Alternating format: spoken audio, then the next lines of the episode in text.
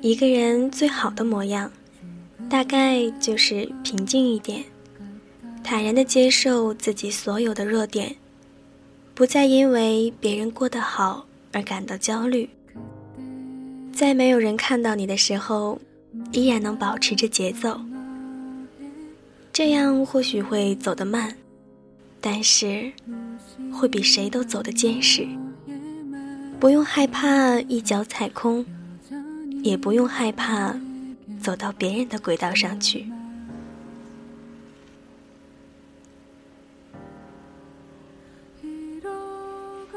文字激动心灵，声音传递梦想。感谢耳朵们收听本期的《花语梦言》，我是主播妍妍。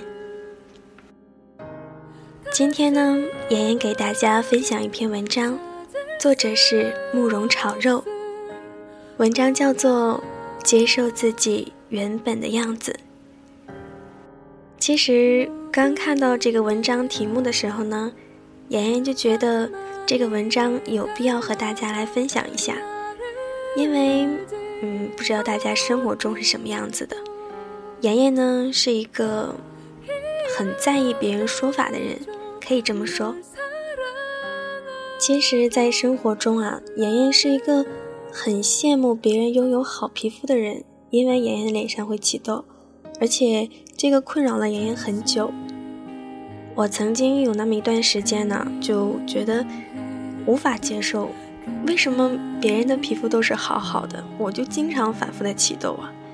我就想这青春期也该过了吧，但是呢，没有办法，我再怎么难受，嗯，再怎么纠结，甚至。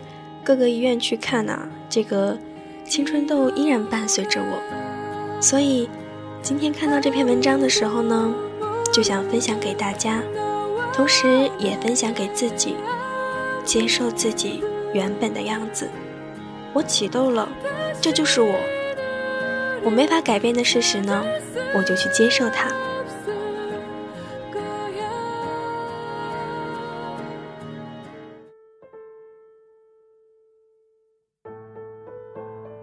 小时候班里有个小胖子，那时候我们给他起了很多的外号，有胖子、包子，还有比较难听的胖猪。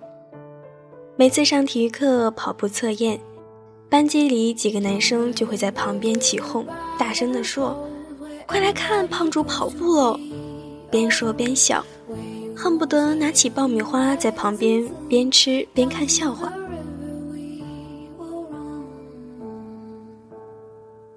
儿时的我们呢，大多不自觉的残忍，因为无知。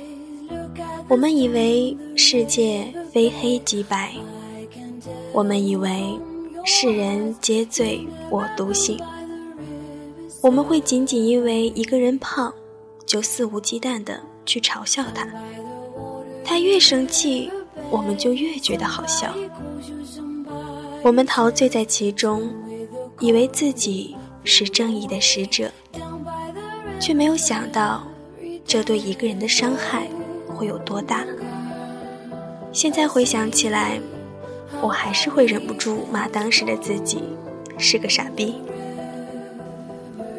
后来呢，网上看到他加我为好友，也就这么几言几句的聊了起来。他还感叹那时的日子。每次回家呢，他都会对着父母生闷气，甚至还想自己根本就不该被生下来，搞得家里气氛一直都很不好。他一直痛恨自己，又很自卑，直到大学后，他才慢慢的好起来。他说，他后来知道自己是遗传的，没办法，只能接受这个事实。之后也就渐渐的不那么自卑起来，才发现之前一直压着自己的，是内心对自己的逃避。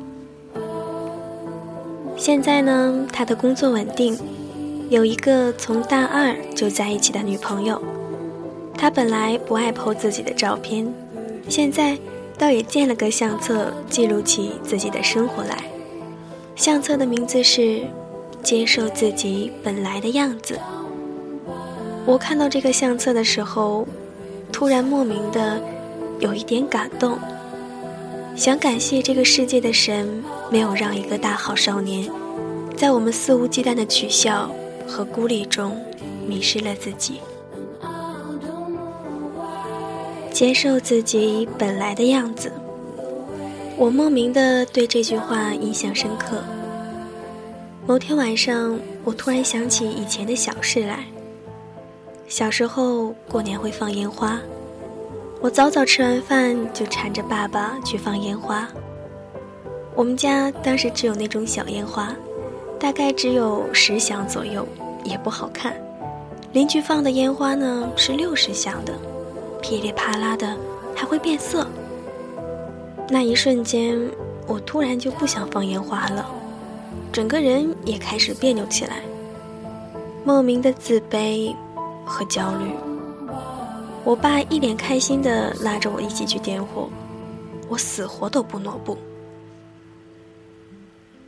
爸爸一脸茫然的看着我，我半晌才说了一句话。我们家的烟花不好看，这是我为数不少的想骂当时自己是傻逼的时刻之一。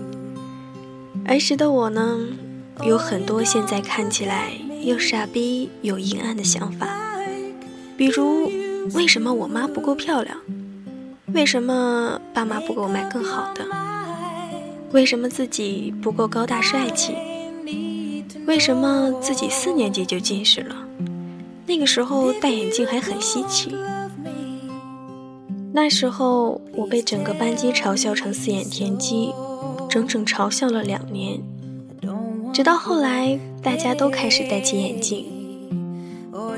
我娘亲是世界上最漂亮的女人，没有之一。我爸妈对我的好无可挑剔。可在那时，我只是挑剔不已，硬要做一些不必要的对比。初高中里攀比依旧盛行，然后眨眼就到了大学。刚开始很不适应，第一个不适应就是身边没有人陪，一个人坐车，一个人吃饭。一个人上学，在高中里小集体扎堆的时候，我一直觉得一个人的生活是没法想象的，光是靠近一下都会觉得像在月球一样无法呼吸。没曾想没多久自己就过上了这样的生活。我看着别人扎堆的时候，会下意识的羡慕。一个人吃饭的时候，总感觉别人好像都在看我。那时候我远没有达到写出“孤独是你必修课”时的心境，而是一味的认为孤独是可耻的。孤独其实从来都不可耻，认为孤独是可耻的人才是可耻的。除了这一点，我也开始不可避免地遭遇挫败，再不像以前只要努力总能考得好一点。只是生活怎可能只是考试呢？也在课余时间呢，开始写书。接下来的故事大家都知道了。二零零九年的时候，写了十五万字被毙。后来，二零一二年完成的稿子，因为种种原因，到二零一三年中旬才变成了书稿。那时也会想，同期的朋友们已经出了第三本、第四本，只有我在原地踏步，是不是自己的决定是错的？很长一段时间，挫败感与我。如影随形。你知道孤独挫败这东西啊，在某个时段会突然的降临到你身上，从此变成你的一部分。或许这是每个人必经历的过程。后来我想起我的近视，有些东西无法避免，只得习惯。就像之前我习惯我的近视，我必须接受自己本来的样子，接受自己孤单的样子、挫败的样子、失落的样子，学会和这样子的自己相处。想要克服这些，首先就是要接受这些，接受自己所有的缺点。不妨这么说：有时候承认自己其实很软弱，比假装自己很坚强要有用的多。首先，你得认识到自己其实弱爆了，才能认识自己，才能知道自己到底是谁。我身边有很多人呢，他们无法接受孤独，无法接受无聊，无法接受失败，无法承认自己，所以他们在人前永远要用各种物质和谎言装饰自己，以为这样便可以完美无缺了。然而接触久了就会知道，和这样的人相处会有一种不真实感。就像你在接触一个虚的东西，感受到的投影都是虚假的，华而不实。而在没有人看得到他们的时候，其实这才是大多数的时候。毕竟一个人在人前的时间是有限的，他们空虚、寂寞、难过，又焦虑无比，因为他们永远找不到。自己是谁？他们习惯扮演着各种角色，到头来只是空壳。所以说，他们总会感到孤独，感到焦虑，感到迷茫。不管怎么忙碌，也填不满内心。我想，每个人的成长过程，都会从小时候觉得自己最独特，到后来开始。否定以前的自己，人生呢，大概就是在不停的莫名自信和莫名自卑中摆动，直至寻求到平衡点。后来才发现，最好的状态是对世界保持着谦卑，对自己保持着独立，然后充分的认识到自己到底是一个什么样的人。孤独或许难熬，但这就是我的一部分，我坦然接受。我或许没有太多的天分，这也是我的一部分，坦然接受。因为你只有接受了这些，我才觉得充实，我才觉得自己每天都真真切切的活着，不管是在人前或者人后。还是挫折不断的时候，我都能保持自我的节奏。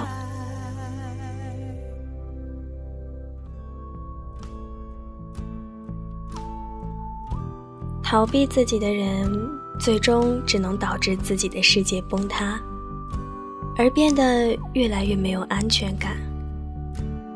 充实只能从内到外，安全感也永远是自己给自己的最可靠。与故作坚强不同，它扎根于大地，不会被风一吹就倒。一个人在人前怎么糊弄都行，但自己的那一关过不了，就没有任何意义。逃避得了一时，逃避不了一世。而所谓的成长呢？就是我越来越能接受自己本来的样子，也能更好的和孤单的自己、失落的自己、挫败的自己相处，并且接受它，然后去面对它。谁都会有低落的时候，但是不要让它影响你的向前就好。而我大概也就是一个如此笨拙的人，从小就不会说好话，要想吃的糖果。大了，庆幸有超市这样的发明，不用说话便能养活自己。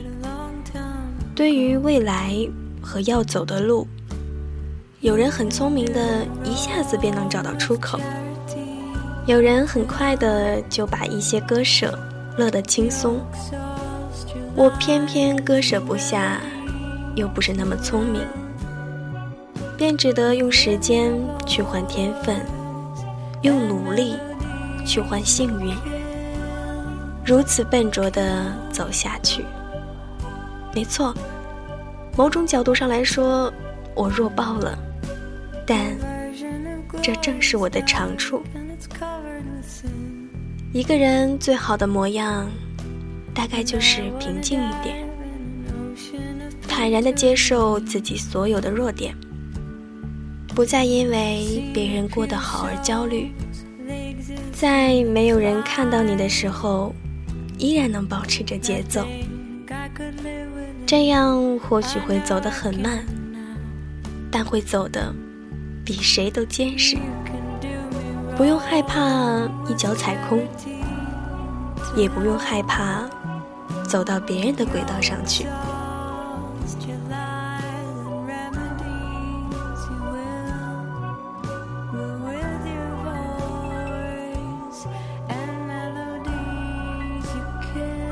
好啦，亲爱的耳朵们，今天的节目就到这里喽。我希望听到这期节目的所有人都能够像妍妍一样，真真切切的意识到。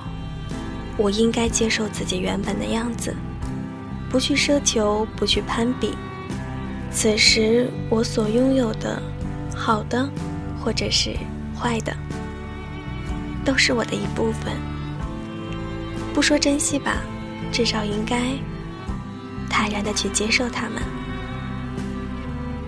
如果你有感情的困惑，或者是有想好的文章分享给我。都可以在新浪微博关注“妍妍要长大”，颜色的颜哦。还是那句话，我愿做你喧嚣世界的倾听者。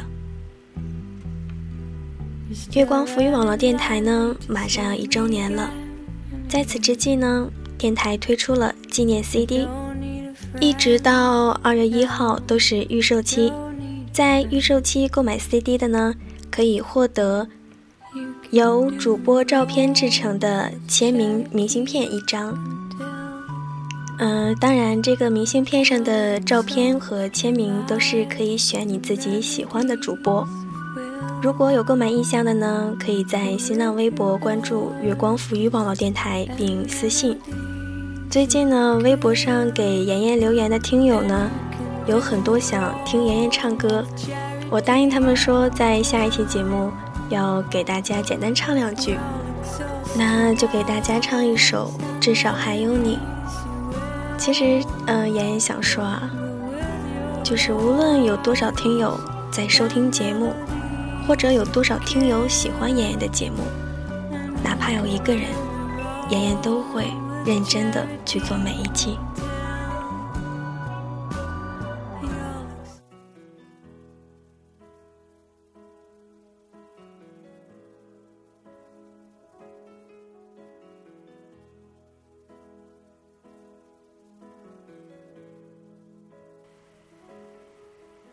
我怕来不及，我要抱着你，直到感觉你的皱纹有了岁月的痕迹，直到肯定你是真的，直到失去力气，为了你，我愿意。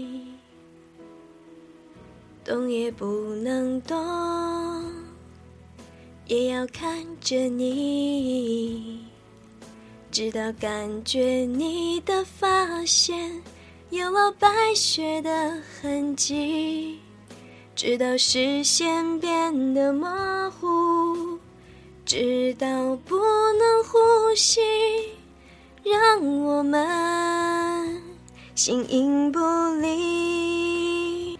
如全世界我也可以忘记，至少还有你值得我去珍惜，而你在这里就是生命的奇迹。也许全世界我也可以忘记，就是不愿意失去你的消息。你当心的痣，我总记得在哪里。啊，实在是 唱不下去了啊！因为现在妍妍录节目的时候已经是呃半夜了，我要是大声唱的话，会把家人给吵起来。好啦，就到这里了，晚安，耳朵们。